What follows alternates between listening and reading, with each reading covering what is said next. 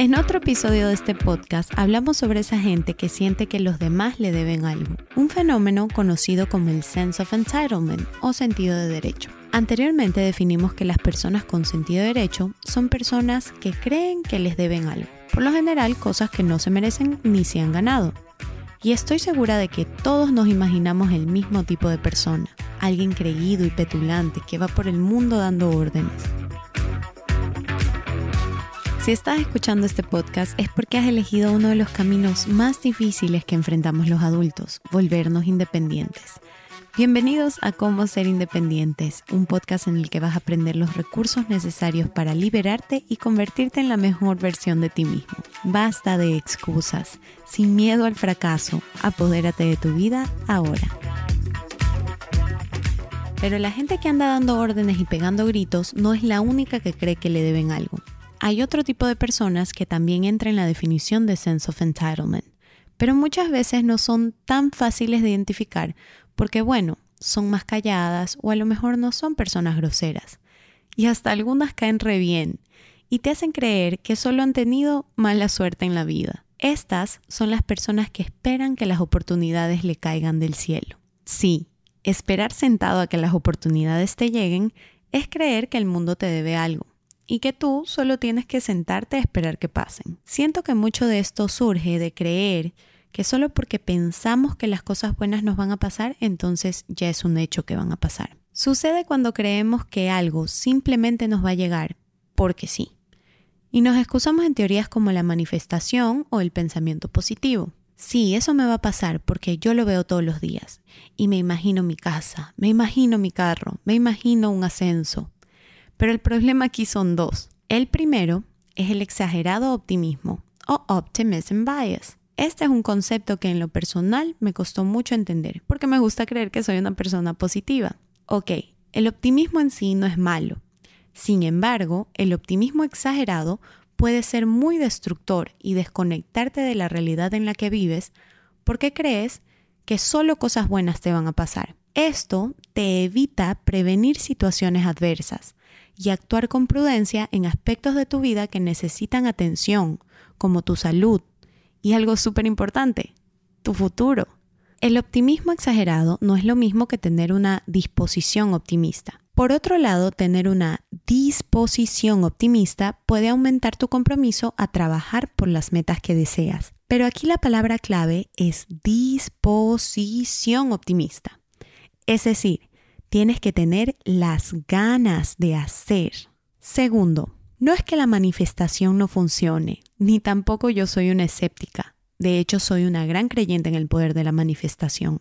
El problema recae en que muchos nos olvidamos que además de manifestar y de pedirle al universo, también tenemos que trabajar por lo que queremos. Ajá, de esta nadie se salva. Si quieres que las cosas buenas te pasen, no puedes simplemente quedarte sentado tienes que empezar a trabajar por esas cosas. Y en el transcurso, los caminos de tus deseos y el de las oportunidades se van a cruzar. Mientras más rápido empieces a trabajar por aquello que quieres manifestar, las posibilidades de que lo logres son aún mayores. Hoy te quiero proponer estos tres hábitos que te pueden ayudar a dejar de esperar que las cosas buenas simplemente te caigan del cielo. Primero, deja de atribuirle logros a la suerte. ¿A qué me refiero? Es muy común en personas que esperan que las oportunidades les lluevan basar su teoría en falsos casos de éxito fortuito. ¿Eres tú una de esas? La gente que cree en el éxito fortuito es esa que está más propensa a decir, wow, qué suertudo Ronaldo, lo descubrieron, se lo llevaron a jugar al extranjero y ahora es multimillonario. Pero es esa también a la que le cuesta ver que para Ronaldo ser el deportista que es hoy, ha tenido que madrugar por años, dejar de comer cosas que le gustan para mantener su físico, educarse en temas como marketing deportivo y los negocios en el mundo del deporte y mudarse a cuanto lugar sea necesario para mantener su carrera. ¿Que hay personas que también trabajan duro y no logran ser Ronaldo? Sí, eso es cierto. Hay deportistas que también trabajan y entrenan muy duro y no logran ese nivel.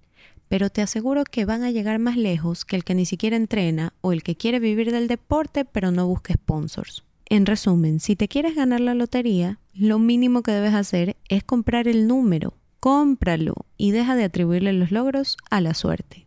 Segundo, deja de procrastinar las cosas de tu vida. Es decir, deja de dejar para después las cosas que importan. Que aquí te quiero compartir algo muy interesante. Muchos atribuyen la procrastinación al mal manejo del tiempo. Es muy común que escuches comentarios como fulanito siempre deja todo para último minuto porque no se sabe organizar. Pero esto realmente es muy inacertado.